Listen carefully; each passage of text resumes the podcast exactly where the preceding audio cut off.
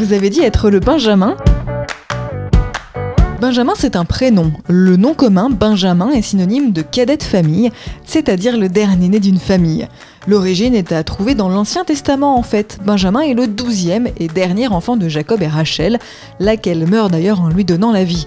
L'accouchement est laborieux, on le voit dans la Genèse, au chapitre 35, verset 18. Or il advint comme son âme s'exhalait car elle se mourait, qu'elle l'appela du nom de Ben-Oni, mais son père l'appela Benjamin.